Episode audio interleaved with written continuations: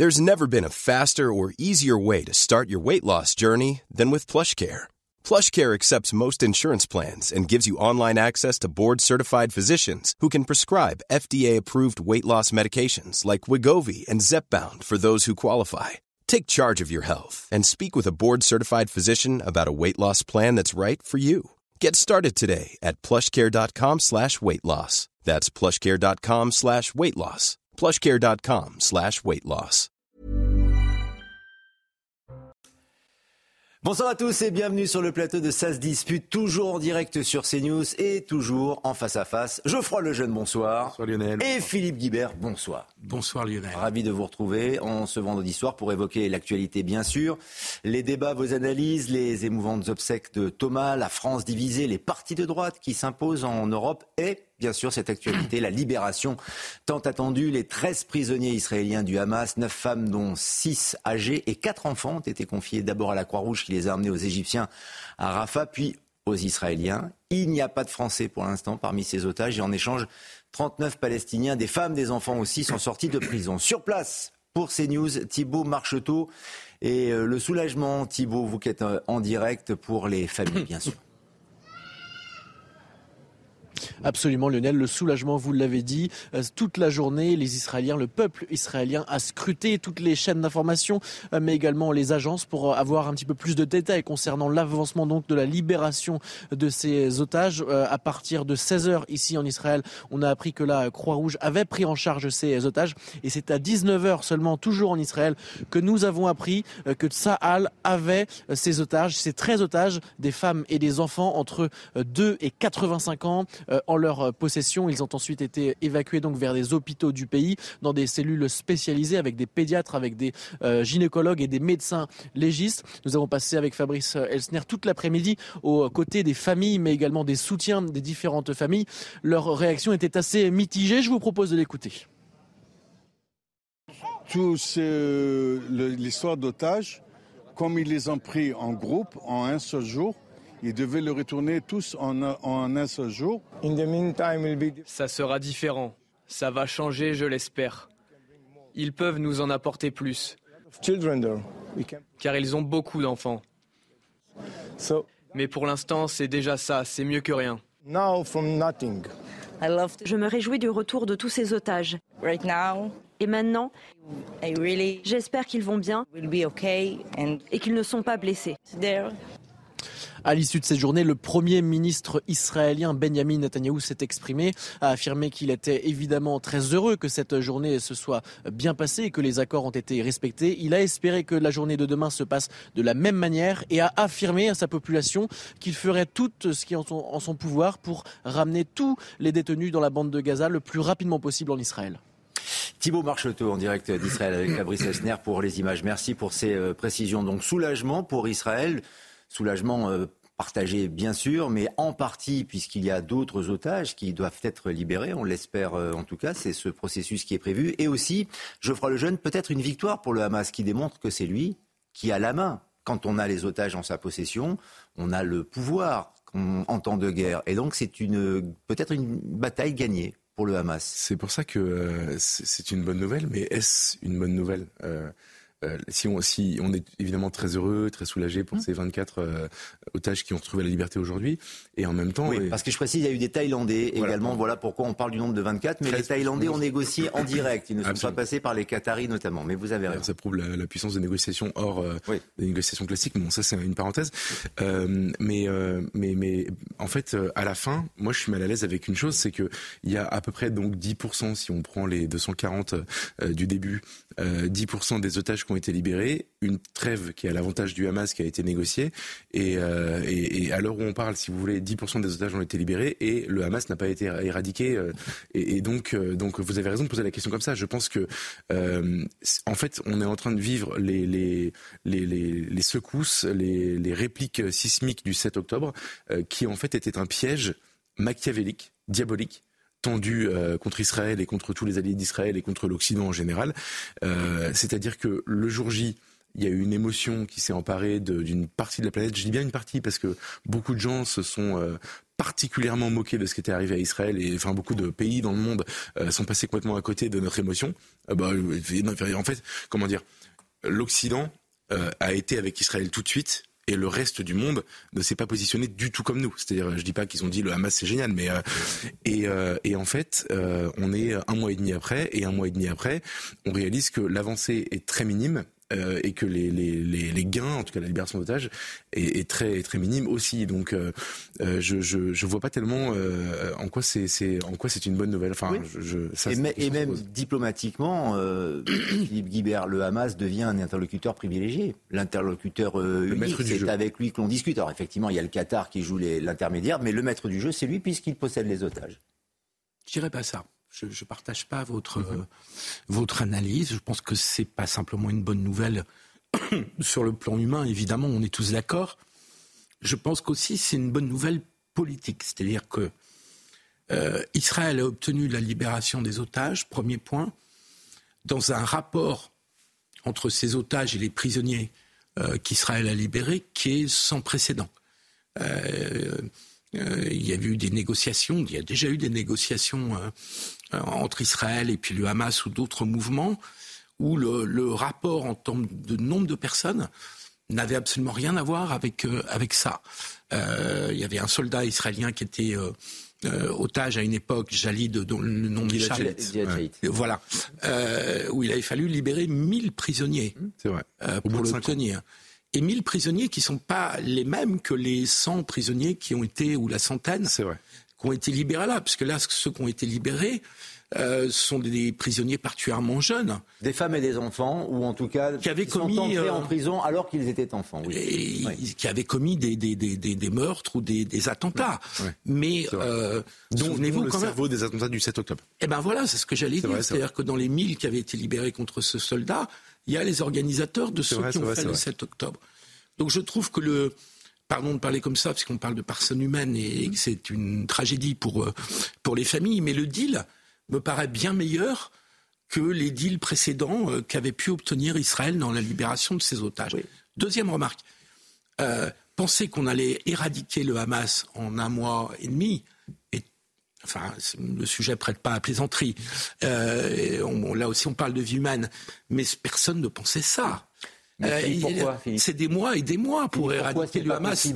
Mais parce, que parce qu'il y a des otages. Bah oui. Sinon, le Hamas aurait été détruit très vraisemblablement en une semaine si euh, Israël avait décidé de, pile, de pilonner. Pardon, Lionel, je ne crois pas du tout. Ah, c'est une chose. On, a une illusion en France et en Occident de hmm. manière générale de dire qu'on résout les problèmes par des bombardements intenses, les bombardements euh, effectués par Israël depuis un mois et demi. Les experts militaires le disent. C'est considérable c'est des chiffres qui sont comparables à ce qu'a fait la Russie en plusieurs mois de bombardement de, l'Ukraine. Mais les bombardements ne vous permettent pas d'éradiquer un mouvement. Surtout un mouvement qui est enterré dans 600 km de tunnels. Donc, on savait très bien que cette offensive terrestre, à partir du moment où on est dans une offensive terrestre, c'est des mois et des mois pour obtenir militairement, pour atteindre militairement euh, l'objectif qu'on s'est fixé, qui n'est peut-être même pas atteignable. Hmm. Et donc la troisième bonne nouvelle, pour Israël, pour la, stratégie et la réflexion d'Israël, c'est qu'il me semble qu'à ce stade du conflit, de cette guerre, et puisque les négociations vont se prolonger, il faut se demander quand même si la seule solution est purement militaire ou si la solution militaire, puisque les combats reprendront d'une manière ou d'une autre, euh, si cette solution militaire doit pas être accompagnée d'une solution politique avec d'autres partenaires, pas avec le MAS, pour la question n'est pas de négocier avec le Hamas, mais si on que faire de Gaza Israël n'a pas voulu réfléchir jusqu'à présent à cette question-là. Il va bien falloir que le gouvernement et l'armée israélienne y réfléchissent. Le dénominateur commun, c'est le Hamas, c'est avec lui que l'on discute, c'est lui qui, euh, qui a la main, il faut l'admettre, et qu'Israël bah, a euh, oui, une marge de manœuvre assez réduite, puisqu'il y a des otages effectivement qui sont à Gaza, euh, là on les libère au compte-goutte et Israël est coincé pas beaucoup de solutions, en tout cas, pour trancher euh, dans le vif et trouver une solution immédiate, euh, Geoffroy Lejeune. Je suis d'accord avec vous. Et en fait, euh, je suis pas en désaccord avec tout ce qu'a dit Philippe, mais par contre, on n'est pas d'accord sur la conclusion. Et, d'ailleurs, pour essayer de vous convaincre, je vais vous demander de vous mettre dans la, dans la tête d'un terroriste du Hamas. Euh, ce sont des gens qui ça, va être, très compliqué, je crois quand même. Une opération compliquée. Même si on vous aime beaucoup, ça va être compliqué. Non, mais en fait, il faut essayer de réfléchir à leur place. Évidemment que, mais mais si on réfléchit à leur place, ils ont tué 1500 euh, juifs euh, le 7 octobre dernier, ce qui pour eux est une victoire exceptionnelle, euh, en mettant en mettant à, bas la sécurité d'Israël, qui est un, pilier de cette démocratie, avec une opération qui a choqué le monde entier, enfin en tout cas une partie du monde, l'Occident, de l'Occident. ils ont réussi ça. Ils ont réussi à avoir 200, quasiment 250 otages. Ils ont réussi à ne pas subir de riposte immédiate. Ça a mis quelques jours. Ils ont quelques jours c'était pas le jour même. Ça aurait dû être le jour même. Ça aurait dû être une, riposte tout de suite, et ça n'a pas été le cas. Ensuite, ils ont vu arriver le président américain qui a dit attention, calmez-vous, attention, ça doit être proportionné la riposte, etc. Ce qui en soi, pour eux, était de leur point de vue euh, une forme de victoire. En tout cas, c'était pas une défaite. Euh, ils ont vu tous les pays qui se sont mêlés de cette euh, négociation, dont la France, avoir des positions assez mesurées sur le sujet. Personne n'a dit vitrifier Gaza, euh, c'est votre droit, c'est la légitime défense. Personne ne les a soutenus là-dedans. Personne n'a soutenu Israël là-dedans. Heureusement, d'une certaine euh, ça, c'est votre point de vue. Mais moi, je veux juste dire, c'est que, encore une fois, dans la tête d'un terroriste du Hamas ou d'un chef du Hamas, ça s'est plutôt bien passé jusqu'à présent il y a eu des bombardements, il y a, eu une, guerre de, communication, il y a eu une guerre tout court d'ailleurs. Et, euh, à la fin, ils récupèrent euh, une quarantaine de personnes contre une 25. Non, mais c'est pas terminé. Et je suis d'accord, mais euh, contre 25 otages et une trêve de quelques jours pour refaire leurs forces.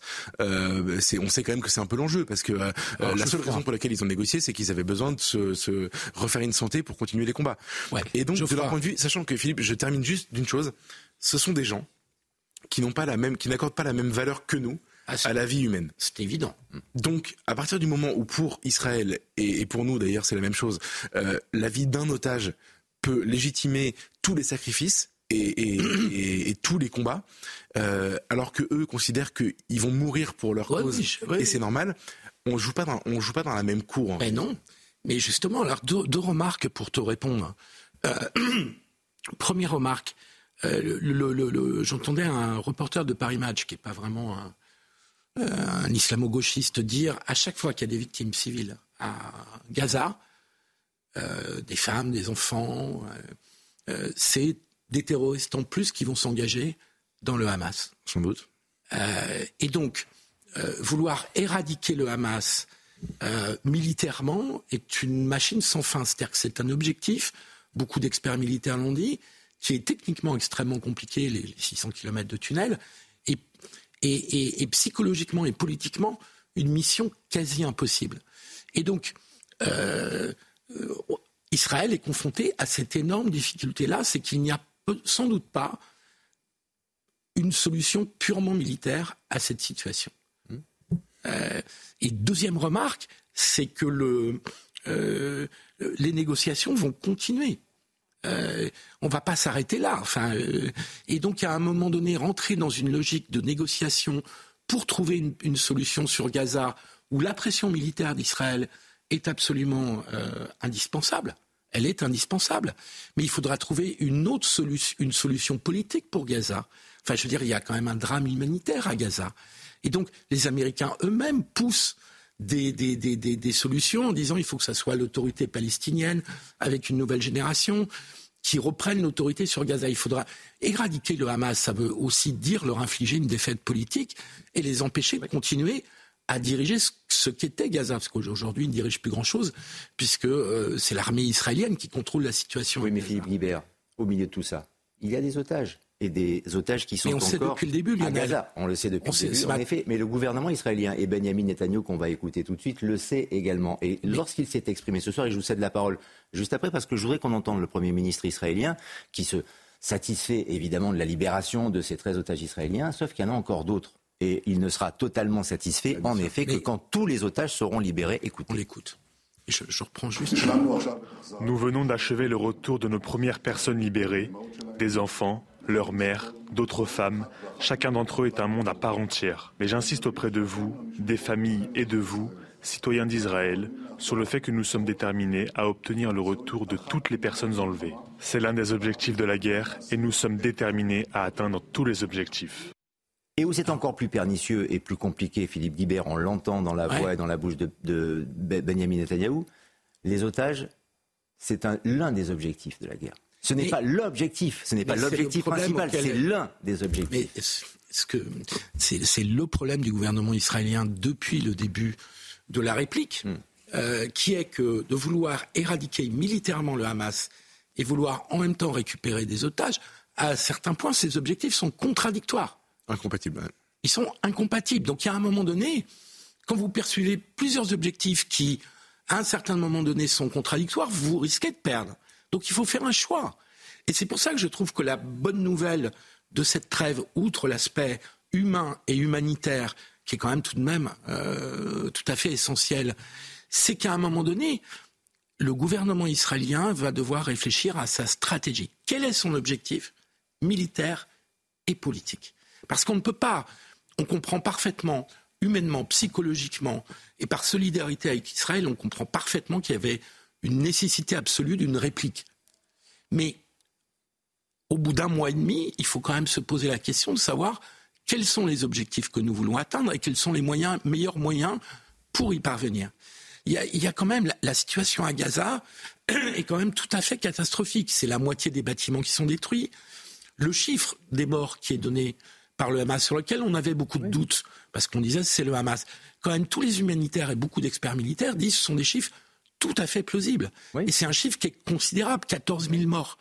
Donc, à un moment donné, il faut quand même se demander, on ne peut pas continuer une guerre sans, je ne dis pas qu'il faut l'arrêter, qu'on se comprenne bien. Bien sûr mais on ne peut pas la continuer sans avoir une stratégie politique. Si c'est une telle catastrophe à Gaza, ce sont les bombardements israéliens, en effet, mais c'est une situation voulue par le Hamas, qui continue d'avoir la main, lui, qui voilà, et avec les otages, mais, il est au bout d'un mois et demi, tout le monde. Oui, mais au bout d'un mois et demi, on ne peut pas dire que seul le Hamas est responsable. Non, en effet, mais il est à l'origine de C'est lui qui tire les ficelles, en tout cas. Et le cas des otages, pour l'instant, est une victoire, paradoxalement, même si c'est un soulagement et qu'il y a eu beaucoup d'émotions euh, ce soir et qu'il y en a beaucoup pour euh, celles et ceux qui attendent, les familles qui attendent euh, la libération des autres otages encore retenus. De l'émotion, il y en avait également en France, aujourd'hui, dans, dans la Drôme, ce matin. Les obsèques de Thomas qui se sont tenues à Saint-Donat-sur-l'Herbasse. L'adolescent de 16 ans qui a été poignardé dans la nuit de samedi à dimanche dernier en marge d'une fête de village à Crépole. On en parle depuis euh, plusieurs jours maintenant sur notre antenne. 2000 personnes se sont rassemblées pour lui rendre un dernier hommage. Sa mort a ému tout le pays. Reportage de Sacha Robin, Mathieu Devez, Olivier Madinier et le récit d'Isabelle Piboulot.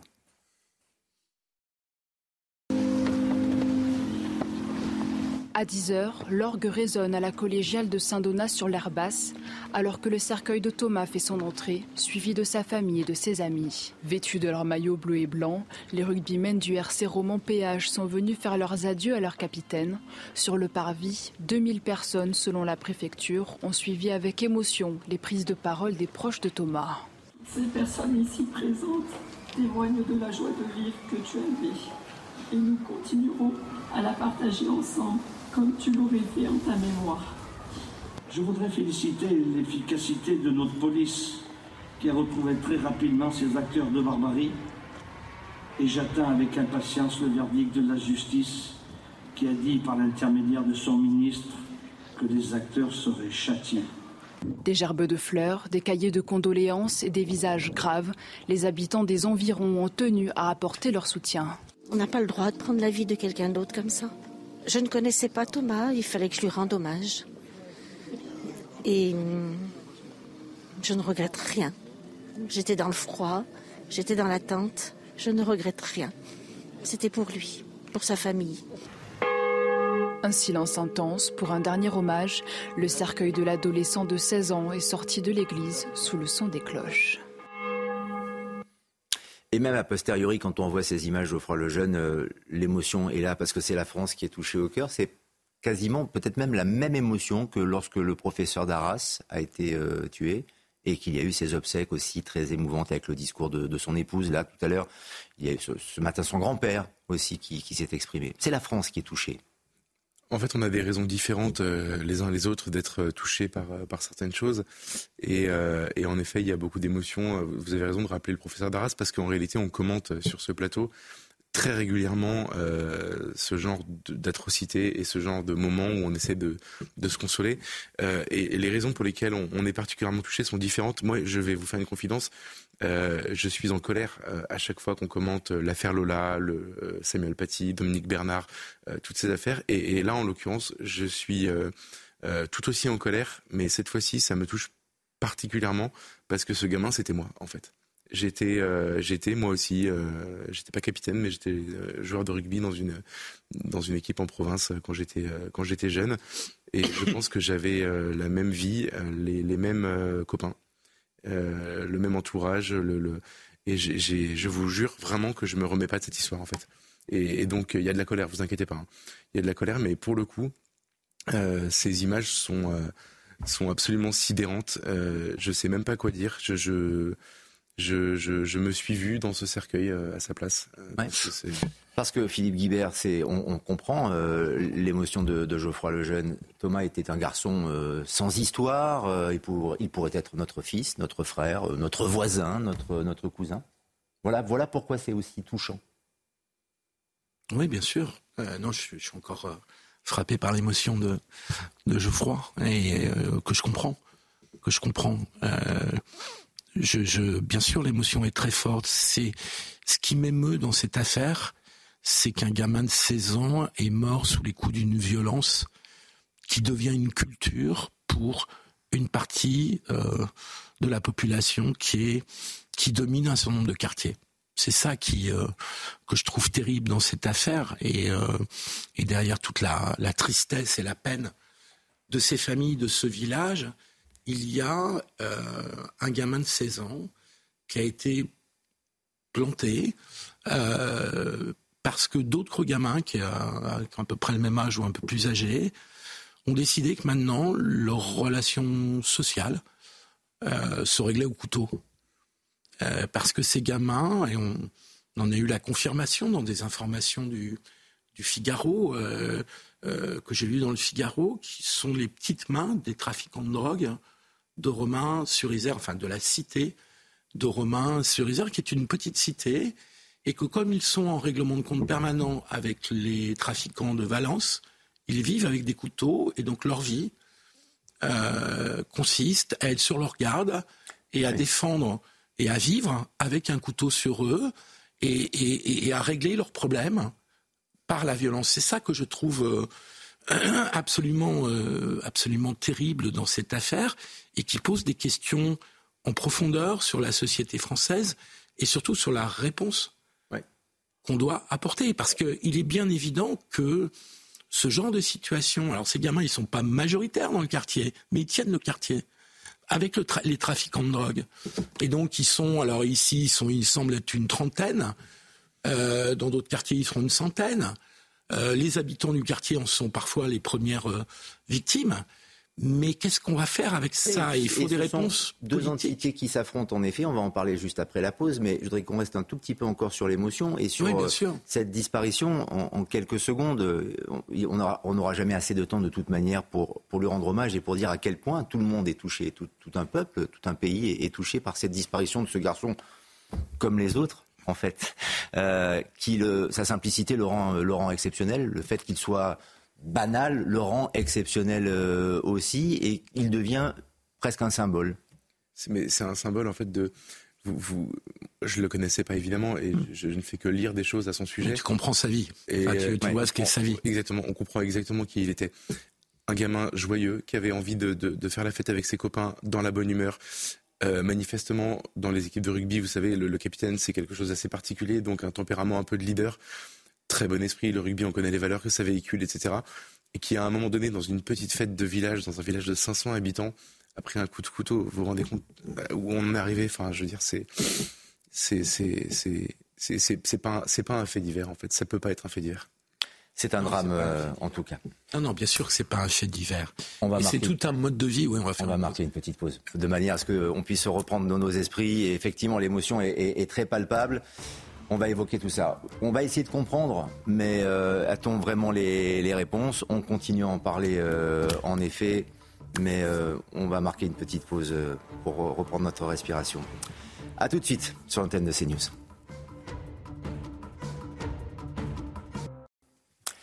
La deuxième partie de sa dispute en direct sur CNews avec Philippe Guibert et Geoffroy Lejeune. Dans quelques instants, juste après le point sur l'information avec Barbara Durand. Bonsoir.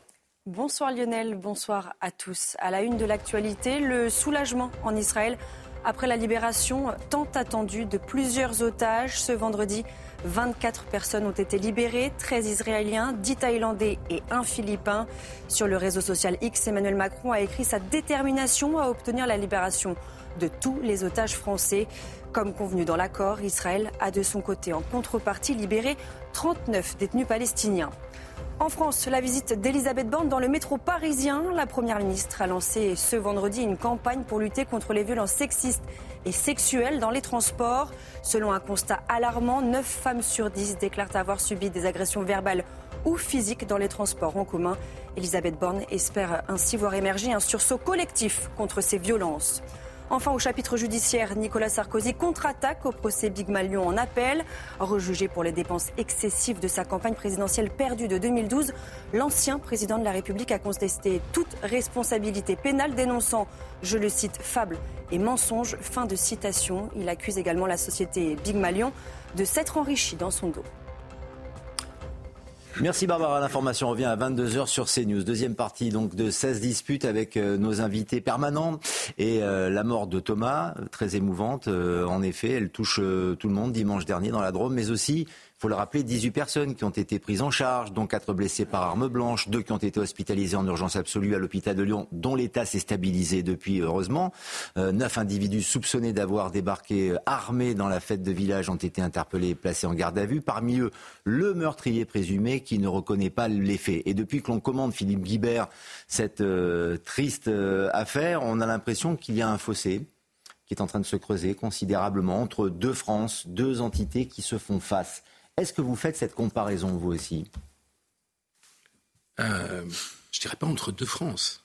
Je dirais entre une partie des cités, mais comme je disais tout à l'heure, la partie qui domine par la violence ces cités et qui est dans, la, dans le prolongement ou en osmose avec le, le trafic de drogue, et puis le reste de la population. Ce qui ne me paraît pas être de France, c'est une minorité qui est entrée dans une culture de la violence Là, le terme décivilisation est vraiment particulièrement bien adapté pour décrire ce qui se passe.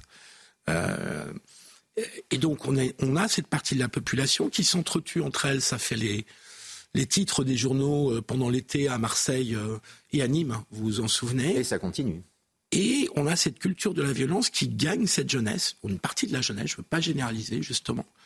Et donc, je ne dirais pas de France, je dirais une minorité violente qui est dans une logique de la violence, qui est dans une logique du rapport de force violent permanent, en pleine décivilisation, c'est-à-dire lorsque les relations humaines et sociales ne se règlent plus que par le rapport de force et par la violence.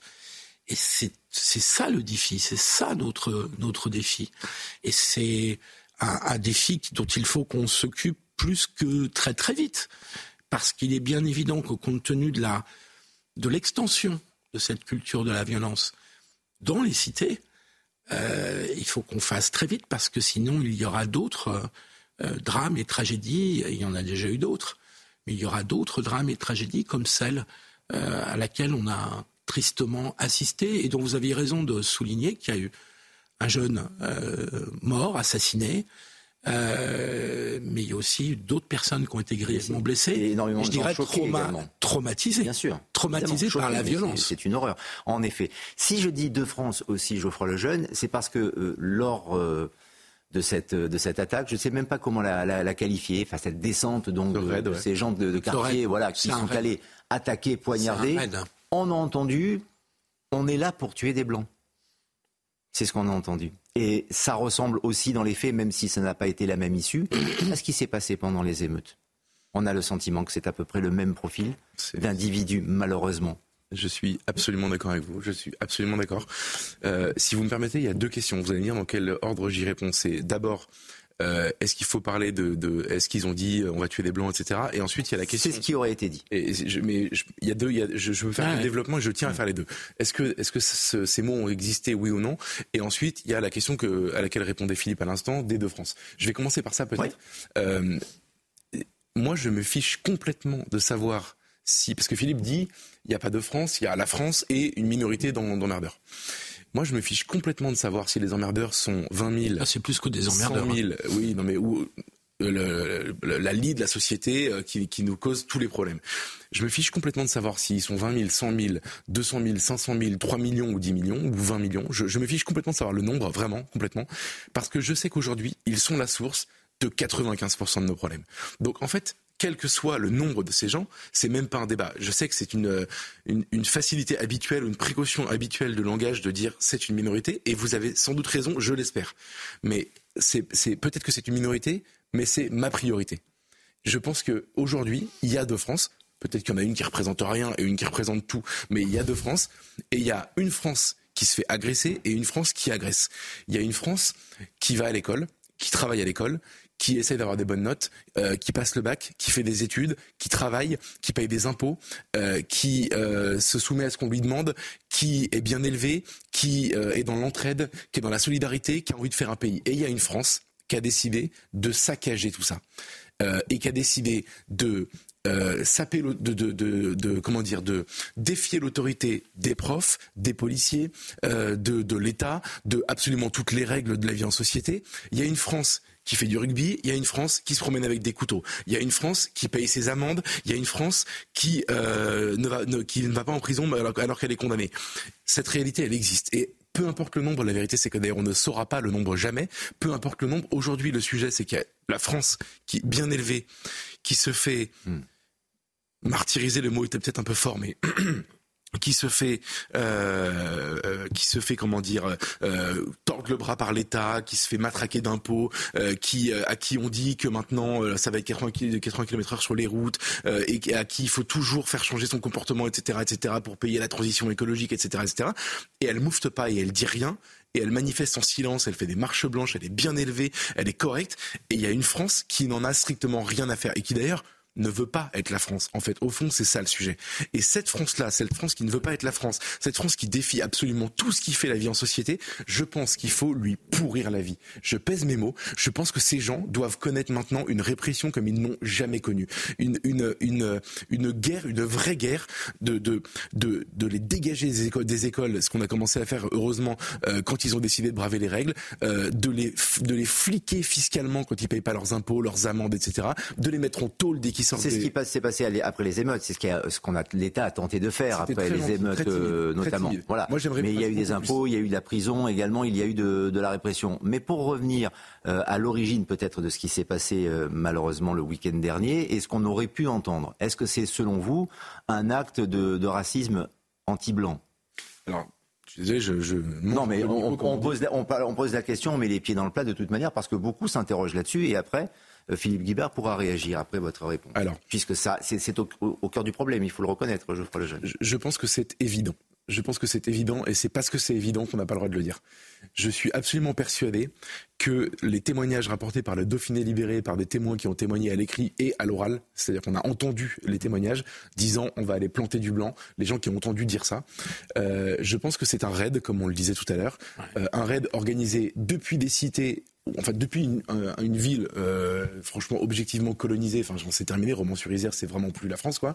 Euh, je pense que c'est un raid organisé. Mais tu peux, tu me répondras, je, je peux entendre plein de nuances, mais euh, un raid organisé depuis cet endroit-là euh, pour s'incruster dans une fête de village qui ne s'est pas fait agresser déjà par des gens vindicatifs, qui avaient envie, euh, des racailles vindicatives, qui avaient envie juste de venir faire une guerre de territoire. Je pense que c'est ça qui est au cœur du problème. C'est un petit village sans histoire qui fait sa petite fête, et il y a des gens qui veulent venir dire on est chez nous ici, c'est tout. Je pense que c'est ça qui s'est passé. Et moi, ce qui m'a scandalisé, vraiment ce qui m'a scandalisé, c'est la manière dont on a essayé de pas le dire.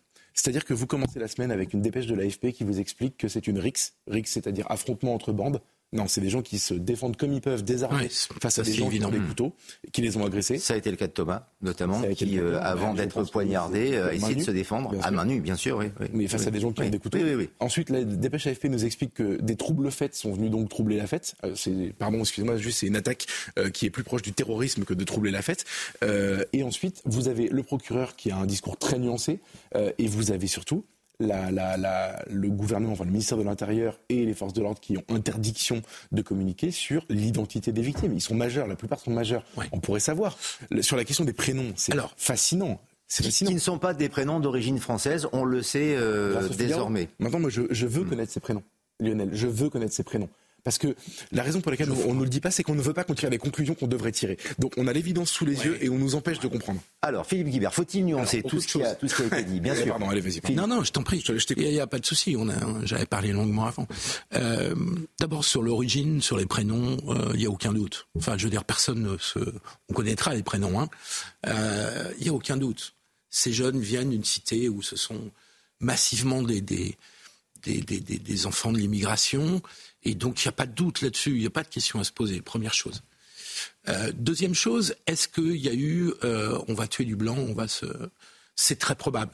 On a les témoignages, qui, je les ai lus aussi. Euh, il n'y a pas tellement, on ne voit pas tellement de raisons de les mettre en, de les remettre en cause. Alors après, on attendra quand même l'enquête pour être définitif. Mais je dirais c'est très probable. Voilà. Et je ne suis pas tellement surpris. Je vais vous dire pourquoi. Parce que je pense que ces jeunes, décivilisés sont en une logique de tribu ethnique. Voilà ce que je pense, pour être précis. Et donc que le racisme fasse partie de leur, euh, euh, leur, euh, leur culture, c'est un bien grand mot. De leur représentation du monde, je ne suis pas exactement surpris. Troisième chose, c'est là où je vais nuancer. nuancer. tu dis 95% de nos problèmes, de nos problèmes de violence. Il faut le préciser. Les problèmes de la France, il y en a. Celui-là est grave, hein. Attention. je ne dis pas ça pour relativiser. Je ne suis pas en train d'expliquer que c'est un petit problème et puis qu'il y a plein d'autres grands problèmes. Je pense, en fait, euh, etc. Non, non, c'est un vrai gros problème. Je dirais de nos problèmes de vie en société. Oui, alors là, je, je, la violence, euh, c'est beaucoup de, de violence, de civilité, de violence et de civilité, parce que les les deux sont ne sont pas exactement la même chose. Tu as raison. Donc euh, il faut toujours le préciser. Et quand tu dis Romain sur Isère, c'est là où et colonisé. J'aime pas le terme colonisé en l'occurrence. Mais d'après ce que j'ai lu, je connais pas la ville. Hein. Je connais un tout petit peu la Drôme, mais je connais pas cette ville. Mais en fait, c'est pas une grande cité. C'est-à-dire que euh, la ville n'est pas euh, dévorée par la cité.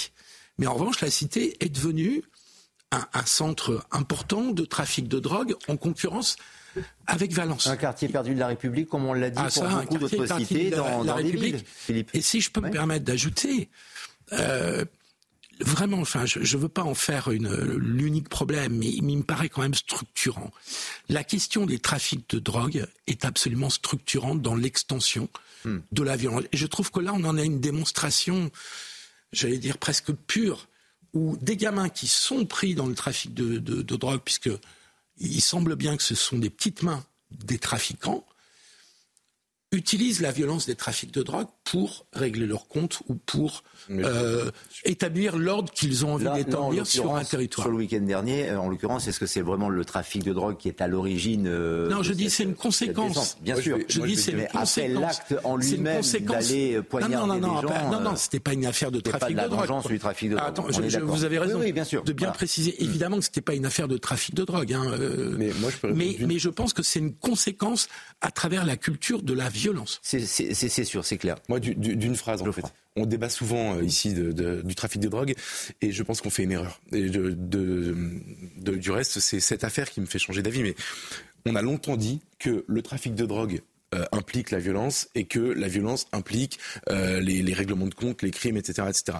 Je pense en fait aujourd'hui que c'est l'inverse. Je pense qu'on a une, une population d'origine étrangère qu'on a laissé venir ces 40 dernières années, dont la jeunesse aujourd'hui et ce ne se projette que dans la délinquance et que le trafic de drogue n'est pas la, comment dire la cause de la délinquance, c'est la conséquence. C'est-à-dire qu'en fait, c'est des gens qui se projettent pas dans le système scolaire, pas dans euh, le fait d'avoir de, la méritocratie, pas dans le fait de trouver un boulot, et que le trafic de drogue c'est le moyen de vivre quand on a décidé de prendre la tangente. Je Pourquoi ne se projette-t-il pas alors J'ai une divergence. C'est quoi? C'est l'éducation euh, C'est c'est leur revanche à eux C'est leur manière de prendre une revanche sur la vie, sur la société C'est quoi Je pense que les deux sont vrais. L'éducation, on voit que ça pêche. Euh, on sait que c'est beaucoup de de, de, femmes seules, donc euh, et que euh, et que en islam le, le, le, le gamin euh, a plus d'importance que la maman, en tout cas plus d'autorité que la maman, donc du coup en fait c'est des gamins livrés à eux-mêmes qui sont pas éduqués ou pas assez éduqués, etc. Ça c'était pour le coup on l'a vachement vu dans les émeutes, premièrement, et, et, et, deuxièmement il y a une détestation en fait de, de l'institution globalement, de de,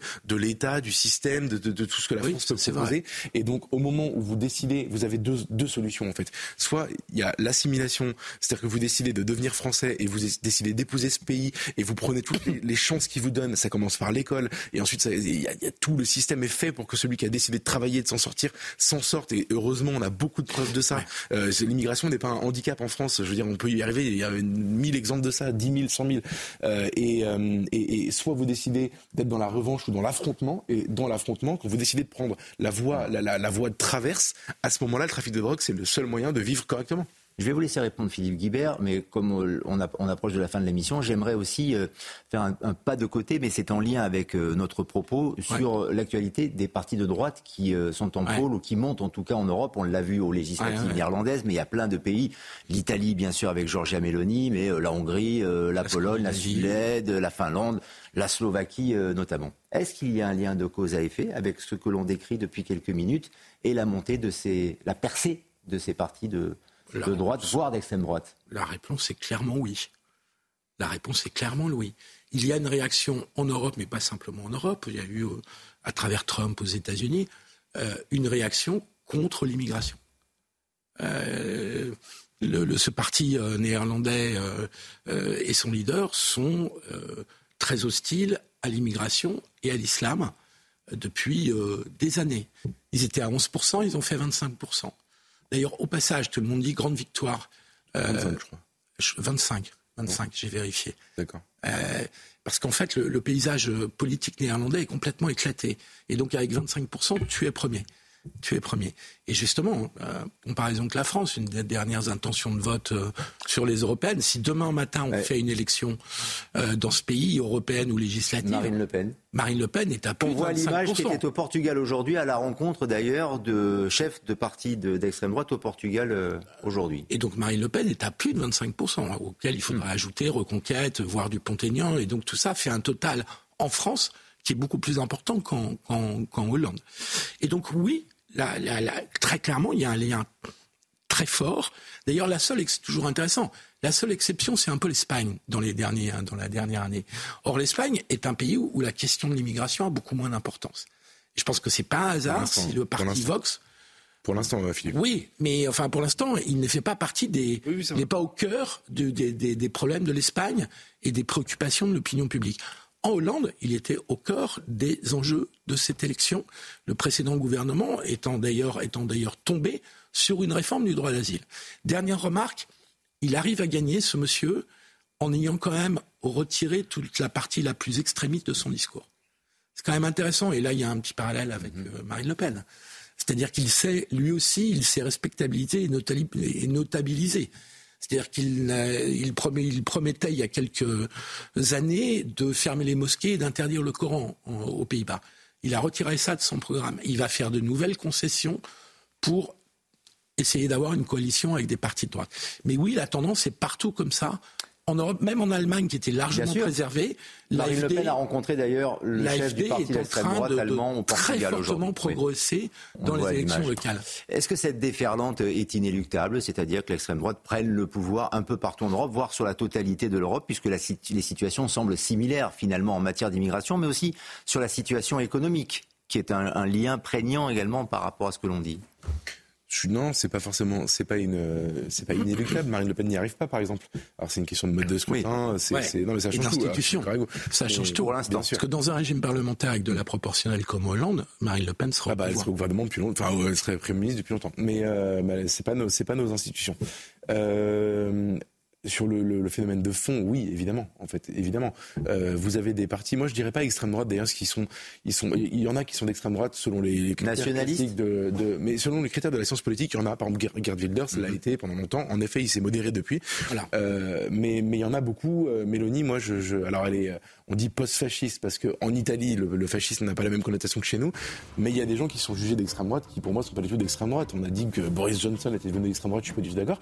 Non, je suis juste, juste une observation, c'est intéressant je pense qu'à force, euh, les partis qui n'ont pas basculé de ce côté-là, les pays pardon, qui n'ont pas basculé de ce côté-là sont minoritaires en Europe.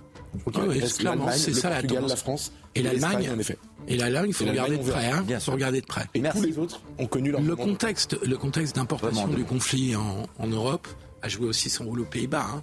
Il y a une réaction de l'électorat hollandais par rapport à des manifestations pro-palestiniennes, il faut dire. Merci pour cet éclairage et à vendredi prochain. J'ai très très envie d'y être déjà. Moi aussi. Dans une semaine. Pour cette dispute. On adore cette émission, on adore se retrouver ici sur ce plateau sur CNews. Merci de nous avoir accompagnés. Geoffroy Lejeune, Philippe Guibert. Dans un instant, c'est Olivier de Kerenfleck. Soir info sur CNews.